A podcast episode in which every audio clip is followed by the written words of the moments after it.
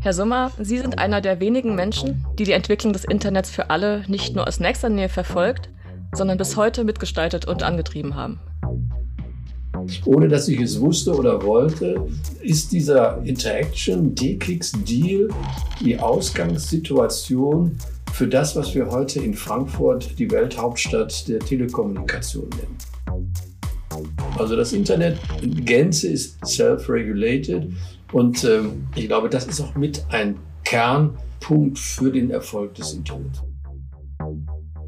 Das Internet hat immer noch ein großes Potenzial für Neuentwicklungen. Wenn wir mal überlegen, wie lange wir Autos äh, kennen ähm, und wie lange wir Internet machen, dann, dann sind wir noch mit der dampfbetriebenen Holzkutsche unterwegs. Das heißt, unter dem Dach des Exchange besteht jetzt die Möglichkeit, dass nochmal eigene virtuelle Internets entstehen können. Genau. 1990 begann eine fundamentale Veränderung unserer Welt Fahrt aufzunehmen. Das Internet hatte gerade seinen Vorläufer, das ARPANET, abgelöst und wurde zunehmend kommerzialisiert. In seinen Anfängen war das Netz eine Angelegenheit der Universitäten und des Militärs gewesen. Nun war das Internet für alle geboren. Heute, etwa 30 Jahre später, hat es sich zu einer gigantischen Infrastruktur entwickelt, ohne die unser Alltag nicht mehr vorstellbar wäre. Zugang zum Internet ist ein Grundrecht und viele von uns sind praktisch immer online, selbst wenn sie schlafen.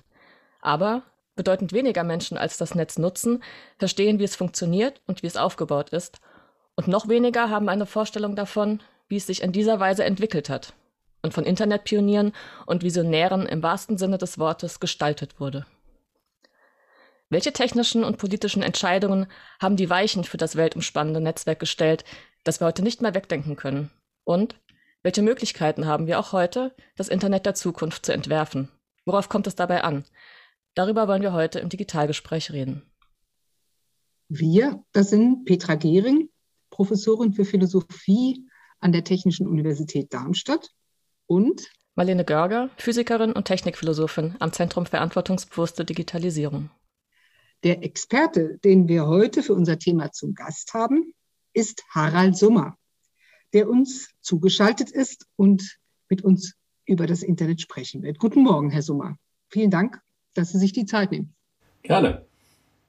Herr Sommer, Sie sind einer der wenigen Menschen, die die Entwicklung des Internets für alle nicht nur aus nächster Nähe verfolgt, sondern bis heute mitgestaltet und angetrieben haben. 1995 gründeten Sie ECO, den Verband der Internetwirtschaft, dessen Geschäftsführer Sie sind, und Sie leiten die DKIX GmbH, die unter anderem einen der weltweit wichtigsten Internetknoten betreibt, an dessen Aufbau Sie in Ihrer Rolle beim ECO ebenfalls beteiligt waren. Sie engagieren sich zudem für nachhaltige Gestaltung der Digitalität und sind unter anderem Mitglied im Hessischen Rat für Digitalethik und im Beirat des Weizenbaum-Instituts für die vernetzte Gesellschaft. Mit Ihnen würden wir gern darüber sprechen, was es heißt, das Internet oder auch Digitalität zu gestalten. Sie werden oft als IT-Pionier und als Visionär bezeichnet. Sie selbst nennen sich auch einen Internet-Architekten. Dieses Bild würden wir gern aufgreifen. Wenn Menschen wie Sie Architekten sind, ist das Internet dann ein Gebäude?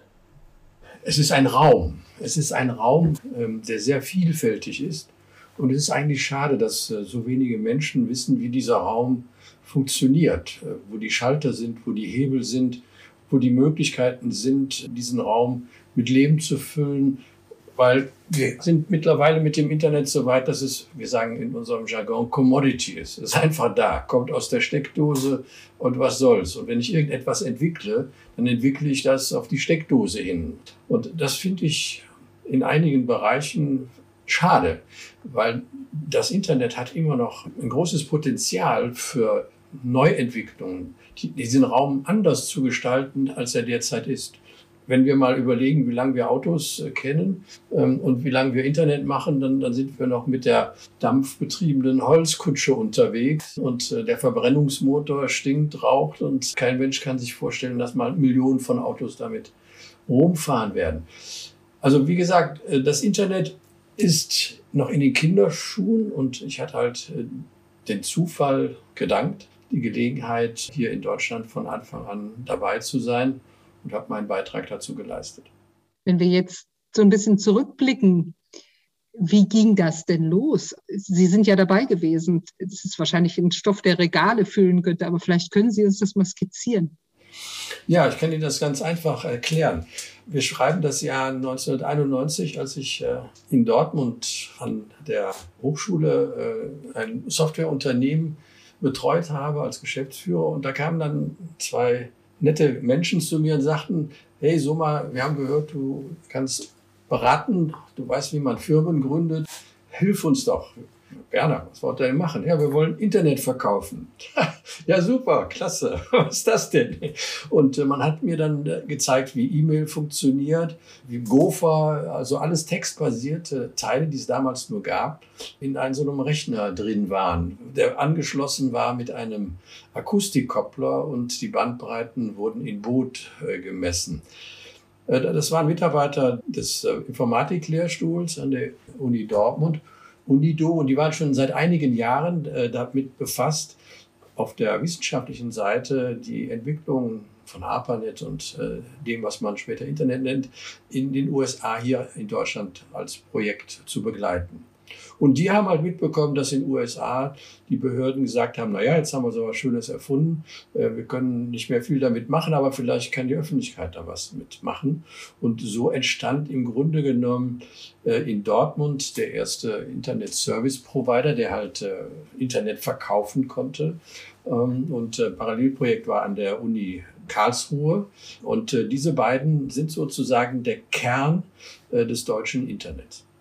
Natürlich gab es auch in anderen europäischen Ländern ähnliche äh, Entwicklungen. Jeder, der an der wissenschaftlichen Seite damals mit Internet zu tun hatte, kam auf die Idee, sich selbstständig zu machen und Internet-Service-Provider zu werden. Und äh, das ging eigentlich relativ flink. Also ich kann mich noch erinnern, ähm, das muss so 92, 93 gewesen sein, dass der damalige Vertriebsleiter äh, von Eunet hieß dieser erste Provider, der Mark Sheldon, ein 21-jähriger äh, Informatikstudent, war jetzt auch einmal Vertriebsleiter, der jeden Morgen ins Büro kam und auf seinem Schreibtisch so 10 bis 30 Zentimeter Faxe fand die er dann genüsslich durchging und äh, die Hälfte bis zwei Drittel in die Mülltonne schmiss und das eine Drittel, wo er glaubte, dass das sehr interessante Kunden für Eunet waren, bearbeitet hat. Also es wurde damals das Internet quasi zugeteilt, weil es gar nicht genug äh, Möglichkeiten gab, es zu bekommen. Also es war eine knappe Ressource und viele wollten es haben. Ja, dann kam eigentlich der, glaube ich, der entscheidende Punkt, der das Internet äh, dann aus der textuellen in eine multimediale Welt äh, brachte. Das, das war dann der erste Browser, Mosaik. Vielleicht haben Sie das auch schon mal gehört. Ein Bildbetrachter könnte man heute sagen, äh, mit dem man halt Texte, äh, Bilder, Musik und ganz leicht auch bewegte Bilder, das kam jetzt später, ja, transportieren konnte. Ich kann mich erinnern an die ersten, ersten 50 Websites, die es gab. Da gab es in, in, einer Hochschule in den USA What's New.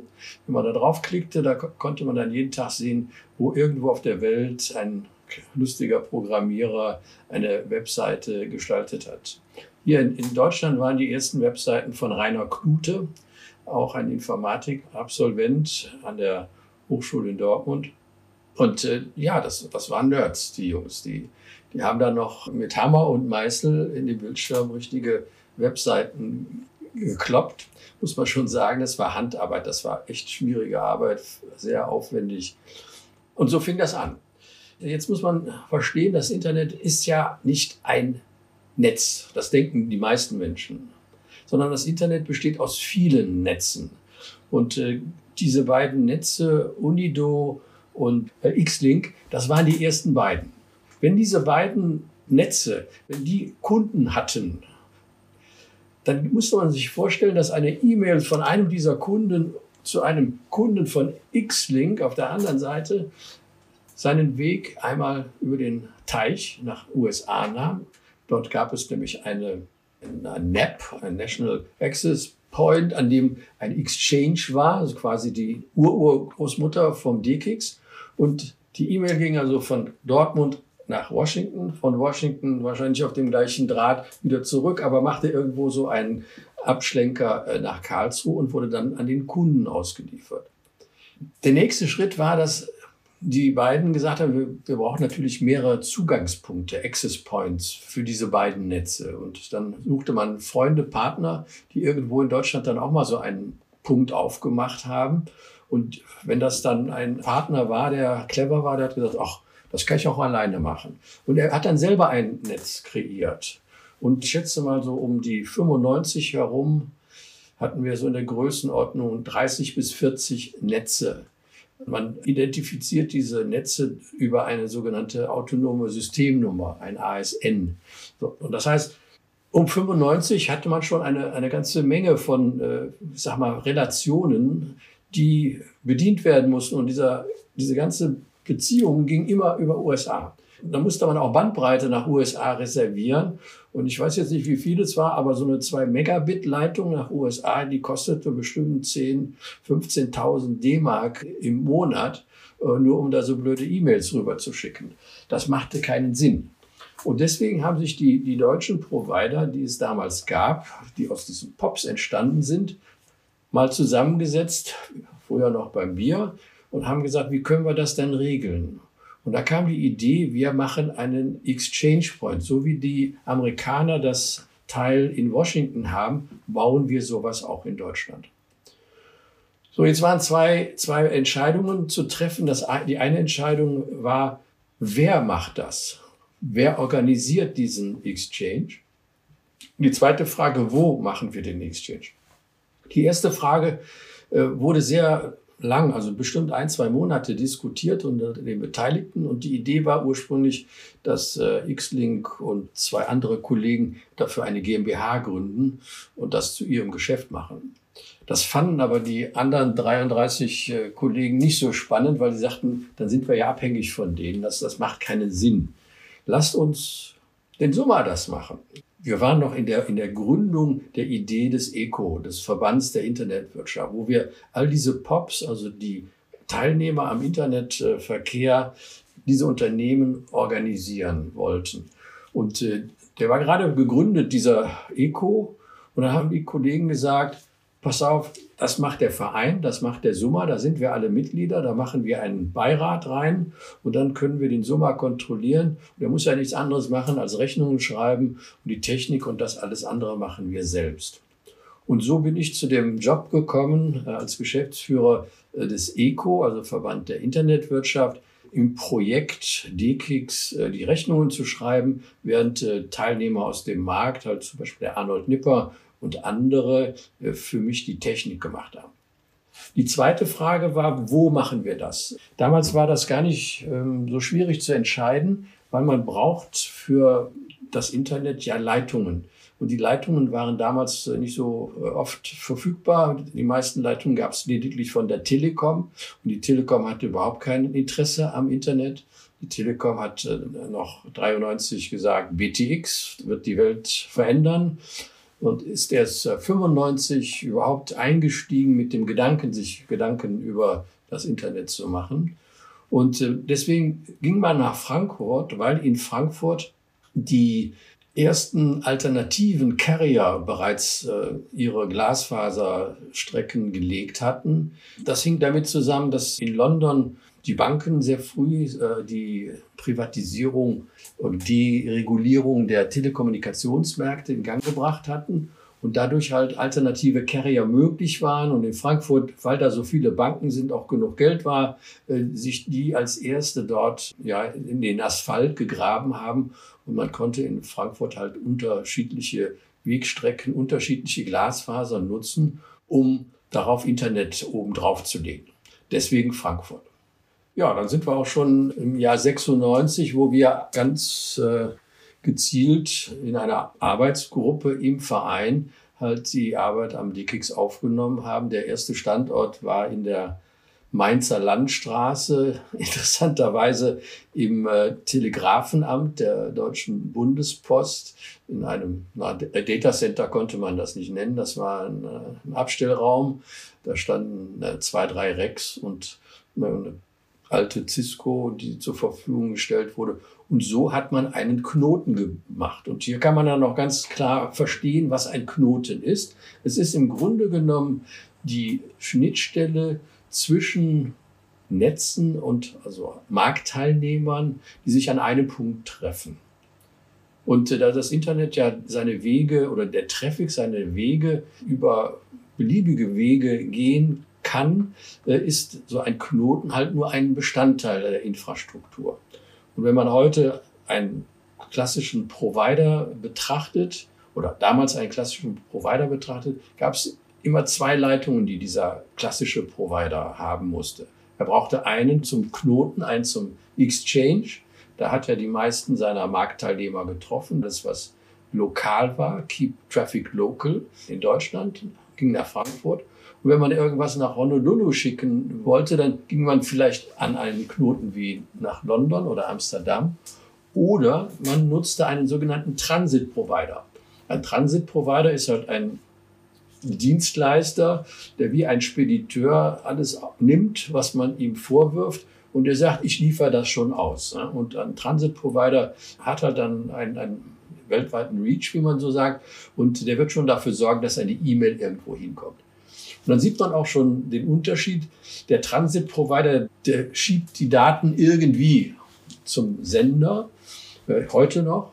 Und der Exchange ist sozusagen eine direkte Verbindung zu meinem Partner. Dann läuft das vielleicht noch einmal durch mein eigenes ASN, durch mein eigenes Netz, aber es landet dann im Exchange und kommt dann zum Partner. Ist aber so, dass manchmal der Partner auf der anderen Seite nicht der Empfänger ist, sondern das auch einer, der das entgegennimmt und dann nochmal zwei, dreimal weiter äh, transportieren muss. Und da, da, kommen wir dann auch so zu diesem Kernaussage, dass im Grunde genommen das, äh, das Internet ähm, ja Best Effort ist. Ja? Also der, der Effort, der kann groß sein. Wenn ich will, dann kann ich es schnell machen. Dann mache ich das über den Exchange. Und wenn ich sage, ist mir egal, äh, wie lange das Signal läuft, dann gebe ich das einem Transit-Provider. Und da kann das passieren, dass solche Zoom-Meetings äh, um den halben Globus geschickt werden, bis sie beim Empfänger ankommen.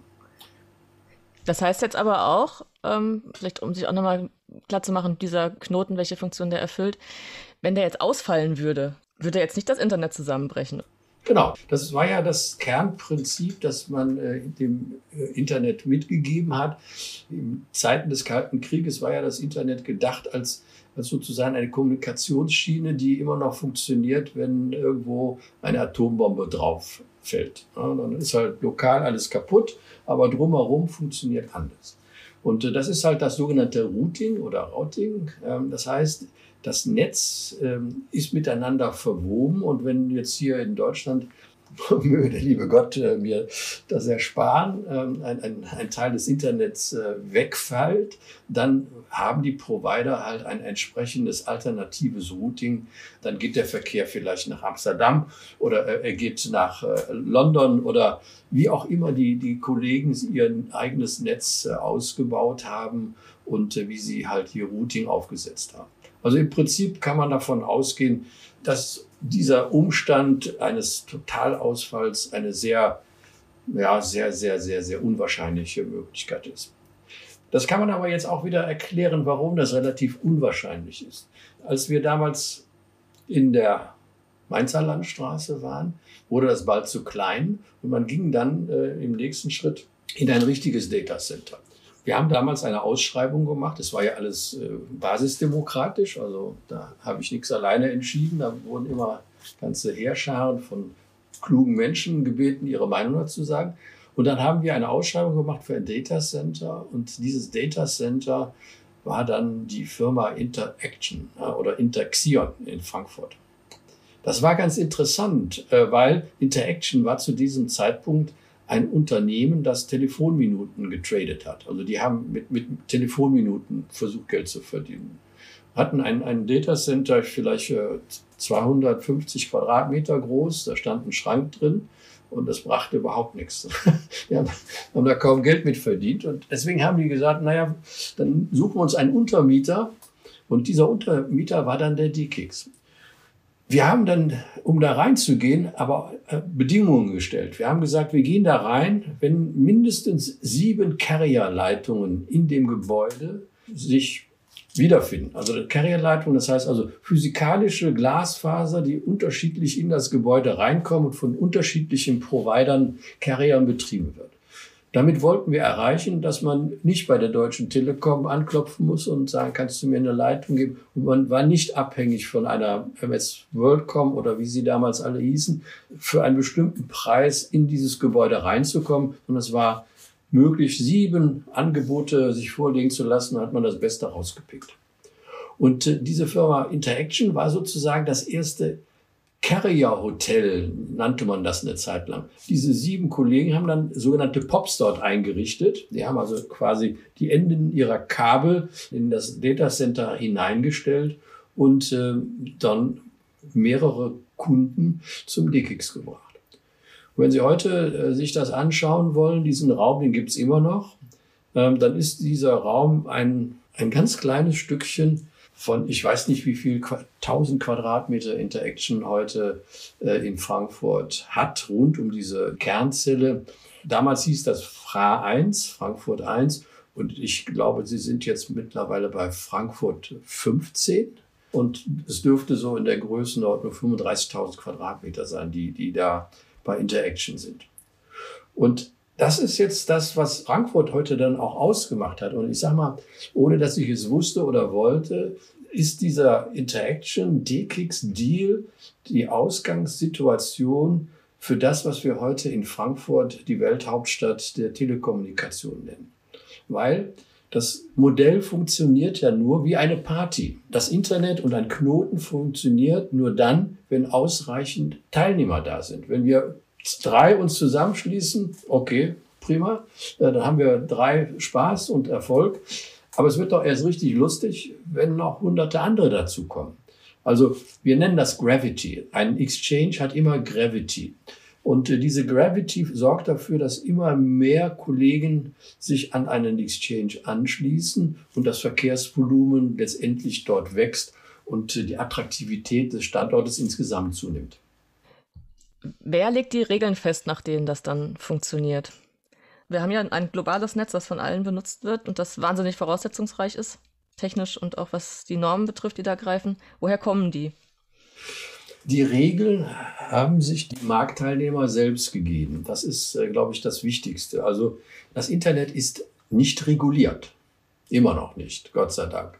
Ja, äh, das heißt, die Marktteilnehmer haben damals ungeschriebene Gesetze zum Standard gemacht und die werden auch mehr oder weniger ungeschrieben weltweit genutzt. Ein Beispiel. Am Exchange bezahlt man nicht für den Verkehr. Oder wenn man vorher irgendwo äh, sich angeschlossen hat bei der Telekom, dann wurde das nach Megabit abgerechnet. Beim Exchange ist es so, dass man auch ohne Vertrag sich anschließt. Man macht zwar einen Vertrag mit den Providern, aber die Teilnehmer untereinander müssen keine Verträge abschließen. Das ist der Unterschied zwischen Internet und Carrierwelt. Also die Carrierwelt, die über die ITU, ähm, International Telecommunication äh, Union, organisiert ist, die sagen, wir brauchen zwischen den Partnern immer bilaterale Verträge.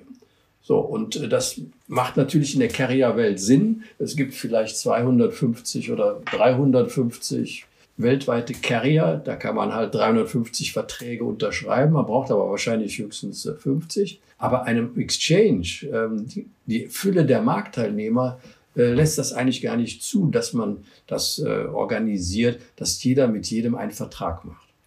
So, und diese, diese Regeln haben wir natürlich am Anfang im ECO, im Verband, äh, diskutiert, in der Arbeitsgruppe. Und das ging immer da ziemlich hitzig zu. Und äh, ja, das war für mich immer Schweiß, Blut und Tränen. Sag mal, diese Menschen, diese Nerds äh, da im Zaume zu halten, äh, dass das auch dann am Ende des Tages so funktionierte, wie man das äh, alle gemeinsam wollte. Also das Internet in Gänze ist self-regulated und ähm, ich glaube, das ist auch mit ein Kernpunkt für den Erfolg des Internets. Wenn man das alles hätte äh, regulieren müssen, würden wir heute wahrscheinlich äh, mehr Gerichte beschäftigen, als, als äh, Technik draußen auf der Wiese steht. Wenn ich so zuhöre, dann habe ich den Eindruck, dass Sie noch in ganz anderer Hinsicht ein Knoten sind, nämlich ein Knoten zwischen der Welt der Physik so der Kabel, der Carrier dieser ganzen ja, Infrastruktur in so einem ganz bodenständigen Sinne und dann aber auch dem, was fließt, was ganz andere Regeln oder keine Regeln hat, auch auf eine andere Weise sich finanziert. Also Sie übersetzen von der harten Welt in die interne Welt des Internet. Habe ich das richtig verstanden? Ja, so, so, kann man das sehen. Ja, also das, was, was viele Menschen äh, nicht verstehen, was so eine Switch eigentlich macht. Also was, äh, die fragen immer, wo sind denn ihre Server und wo sind ihre Computer? Und da muss ich sie immer enttäuschen und sagen, ich hab, bei uns stehen keine Computer und da stehen auch keine Festplatten äh, und da wird nichts gespeichert.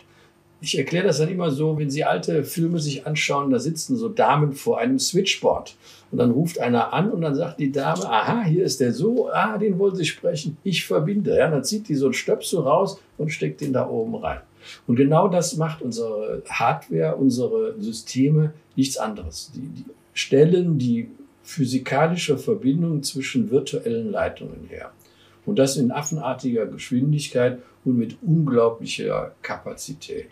Wenn Sie nicht so abrechnen wie die genau. Telekom, genau. wie rechnen Sie dann ab? Irgendwie muss es sich ja tragen, sage ich jetzt mal. Genau, wir rechnen ab über die Größe der Stecker, um es einfach zu machen. Das sind die sogenannten Kapazitäten, mit denen man sich anschließt. Wir nennen das Access. Heute ist so ein Standard Access. Ein Provider kommt mit einem äh, Ethernet-Kabel und auf diesem Ethernet-Kabel sind 10 äh, Megabit Verkehr machbar. Und dann gibt es die nächste Stufe, das ist dann 100 Megabit. Und dann kommt jetzt äh, zunehmend die 400 Megabit äh, Klasse. Und ich denke, in, in zwei, drei Jahren äh, werden wir auch dann ein, ein Gigabit äh, am Switch haben. Das ist unsere Währung. Ja? Also ein Kabel kostet X. Und äh, wir haben das aber vor fünf Jahren differenziert. Und da kommen wir, bevor ich das gleich nochmal erkläre, äh, in die Zukunft des Exchanges und in die Zukunft auch vielleicht des Internets. Äh, ich wollte noch erklären, warum, ähm, warum es nicht passieren kann, dass der DKIX runterfällt oder ausfällt.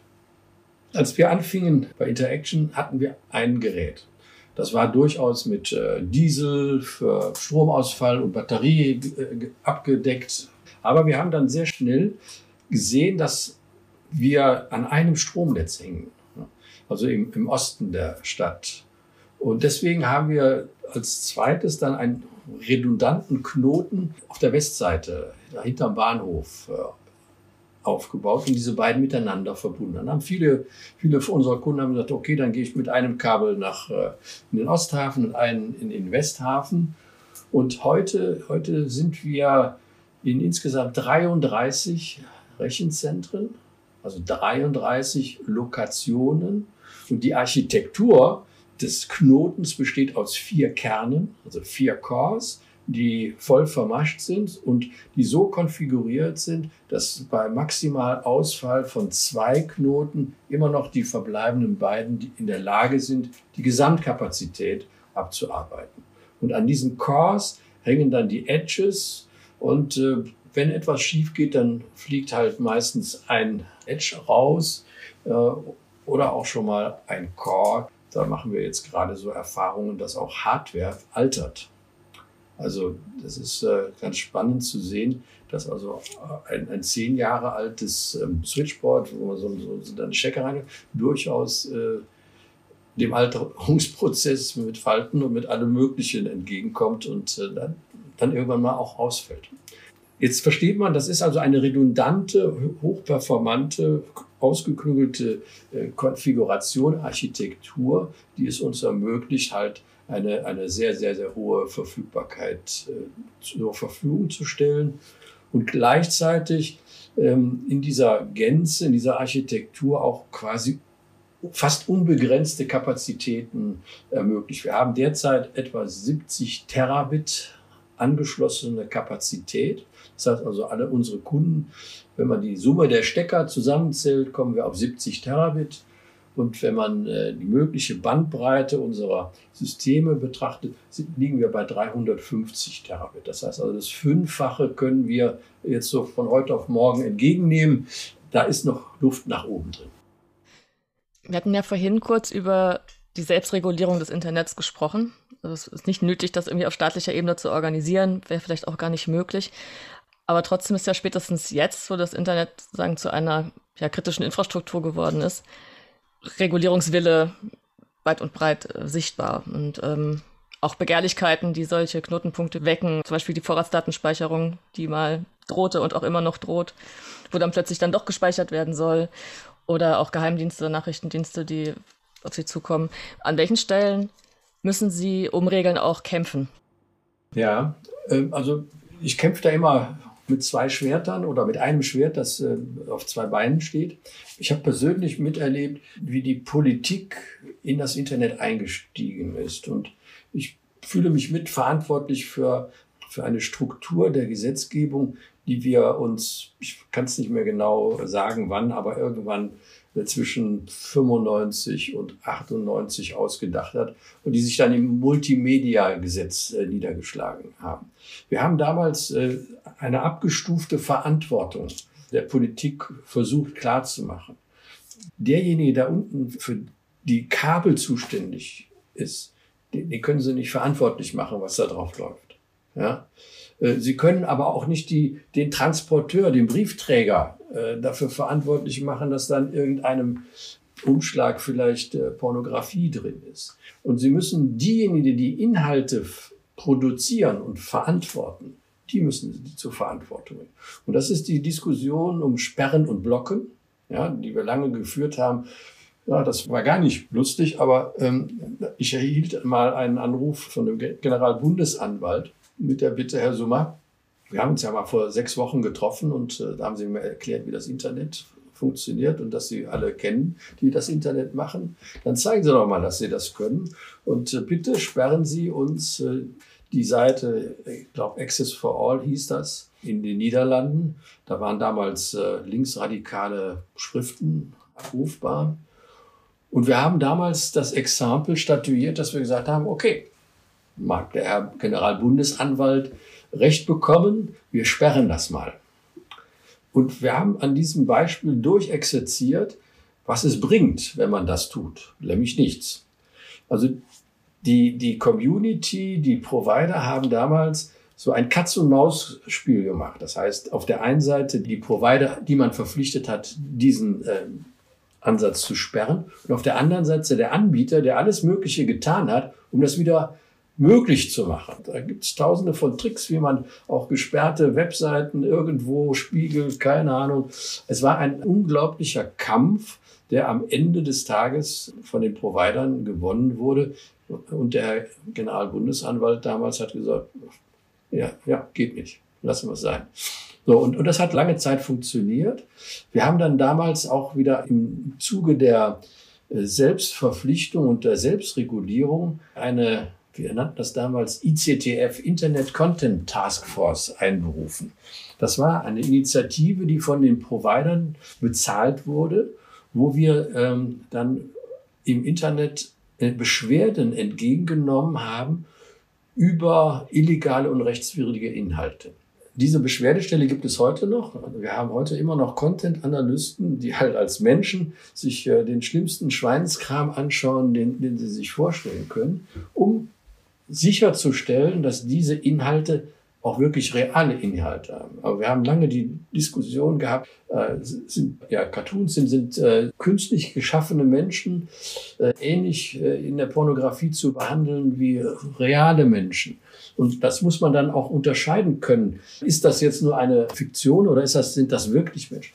Und äh, diese Internet Content Task Force hat halt diese Beschwerdestelle zu einem Netzwerk in Europa gemacht. Und wir haben insbesondere bei dem Thema Sperren und Blocken es geschafft, dass wir weltweit sagen, wenn auf irgendeinem Server in Europa und der Welt ein kinderpornografischer Inhalt entdeckt wird, der nicht schon hundertmal äh, bekannt ist, dann können wir innerhalb von 24 Stunden dafür sorgen, dass dieser Inhalt verschwindet der wird einfach runtergenommen. Wir können und haben das Agreement unter den Providern, dass diese Inhalte dann auch da, wo sie gehostet sind, rausgenommen werden. Es kommt immer vor, dass es auch schwarze Schafe gibt, die, die das dann nicht tun, aber die werden dann auch auf einer Liste geblacklistet und äh, die werden dann einfach nicht mehr angesteuert. Dass das Phänomen immer noch existiert, ja, liegt aber eher daran, dass die Dinge verschlüsselt sind oder im Darknet äh, laufen, wo wir nicht den Zugriff in dem Sinne haben, wie man sich das im öffentlichen Internet vorstellt. Also insofern viel Verantwortung.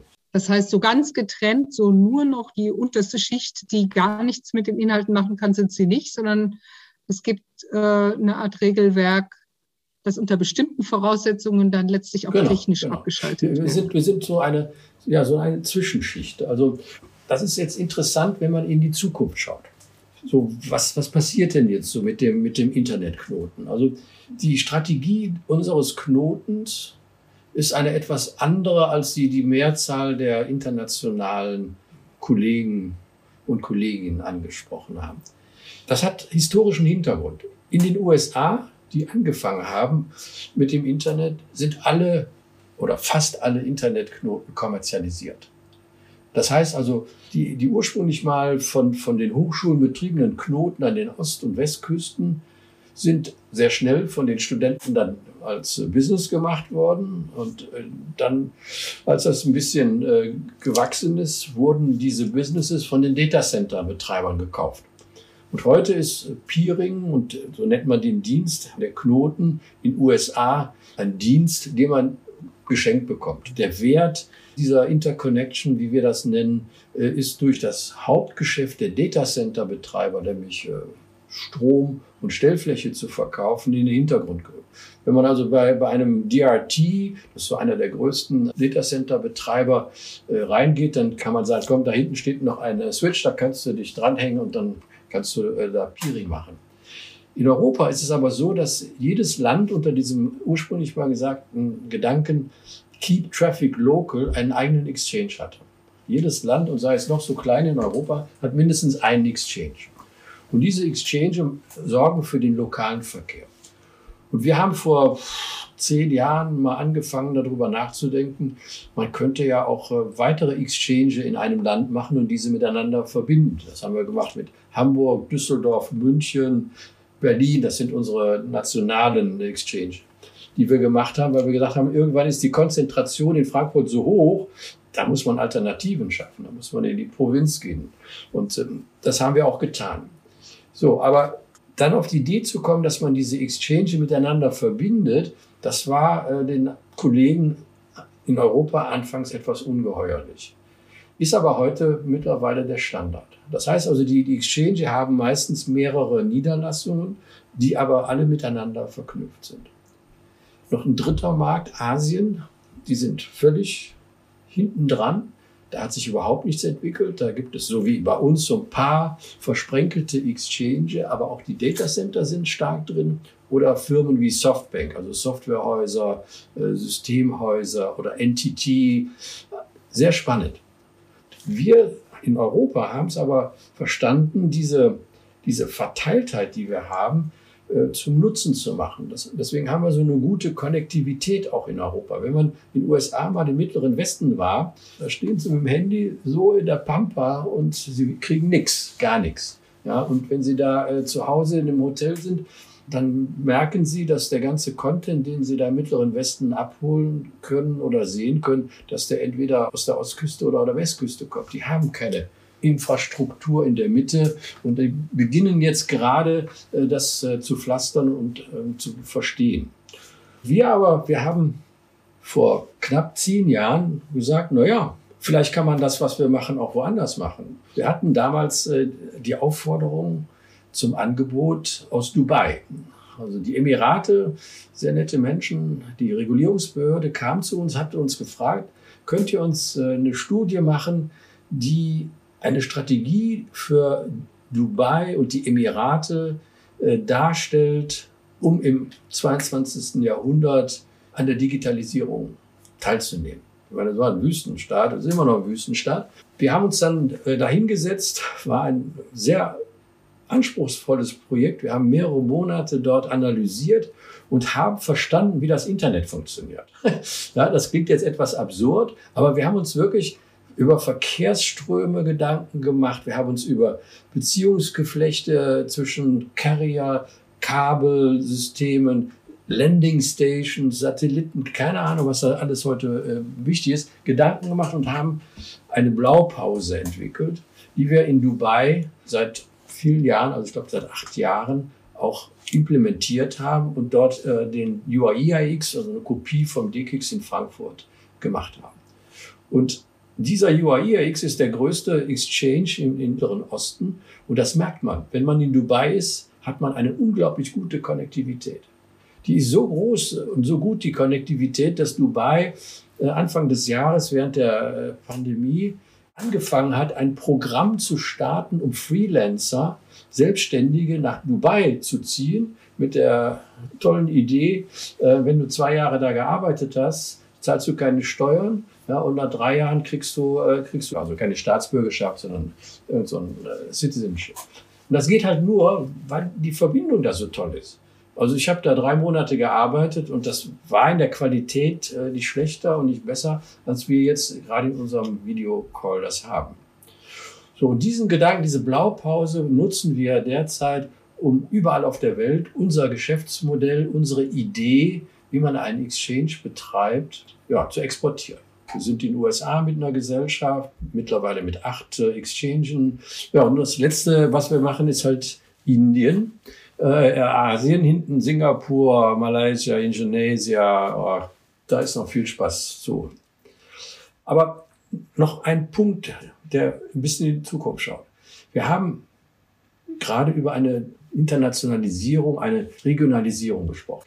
Aber wir haben auch verstanden und auch die Unternehmen ähm, haben verstanden, dass ein Exchange mehr ist als nur eine Austauschplattform für Carrier, für ISPs.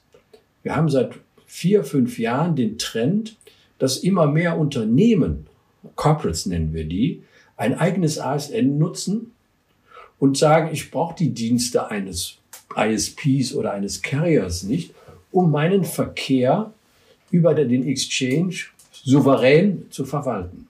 Das heißt, es kommen immer mehr Unternehmen direkt an den Exchange. Die haben eine eigene Leitung, ein eigenes ASN. Und jetzt kommt der spannende Teil der, der Entwicklung.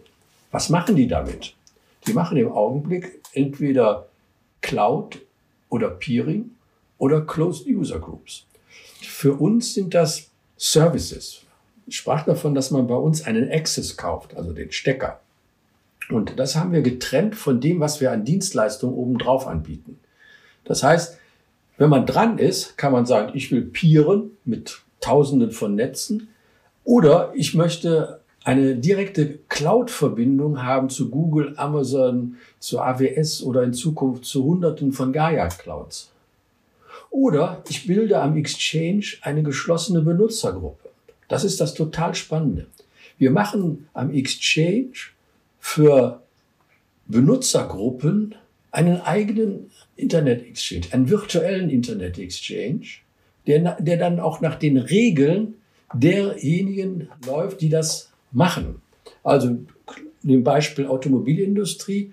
Ein, ein Automobilhersteller baut am Exchange eine Closed User Group auf, an der alle ihre Werke dranhängen. Die verwalten das virtuell selber. Die sind dann ein eigenes Internet. Die können über den Exchange nur mit ihren Partnern reden und haben vielleicht ein kleines Loch für den, den restlichen Web-Traffic oder was auch immer. Und wenn man das mal verstanden hat, dann wird man verstehen, wo das Thema Interconnectivity in den nächsten zehn Jahren hingeht.